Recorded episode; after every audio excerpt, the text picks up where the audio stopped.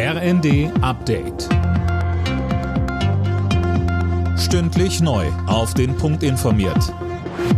Ich bin Dennis Braun. Guten Abend.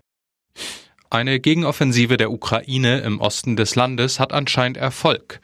Ein Armeechef sprach von 3000 Quadratkilometern Fläche, die die Ukraine von den russischen Truppen zurückerobert habe. Russland hatte zuvor den Abzug seiner Truppen aus bestimmten Gebieten angekündigt. Der Militärexperte Egon Rams sagte im ZDF, die Ukrainer haben auch für mich überraschende Erfolge erzielt, mit denen nicht zu rechnen war. Offensichtlich aus dem Grunde, weil die Russen dort nicht zur Verteidigung vorbereitet waren. Wenn es den Ukrainern gelingt, selber Kräfte nachzuführen und diesen Erfolg auszunutzen, also weiter vorzudringen, weiter vorzustoßen, dann kann das für die Russen eine ausgesprochen schwierige Situation werden. Das Atomkraftwerk in Saporischja ist abgeschaltet worden. Die Vorbereitungen zur Abkühlung laufen, erklärte die ukrainische Atomenergiebehörde. Das AKW-Gelände ist seit Monaten heftig umkämpft. Zuletzt hatten internationale Experten nach einer Inspektion eine Sicherheitszone gefordert.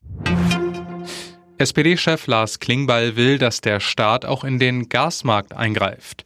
Die Bundesregierung müsse auch dafür sorgen, dass Gas bezahlbar sei, so Klingbeil in der ARD.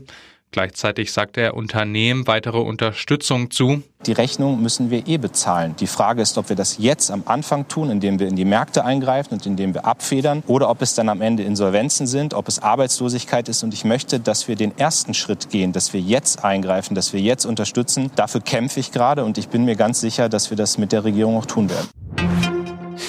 Zigtausende Menschen haben in Schottland heute Abschied von der Queen genommen. Sie standen am Wegesrand, als ihr Sarg von Schloss Balmoral nach Edinburgh gebracht wurde. Morgen wird es in der Stadt einen Trauergottesdienst mit der königlichen Familie geben.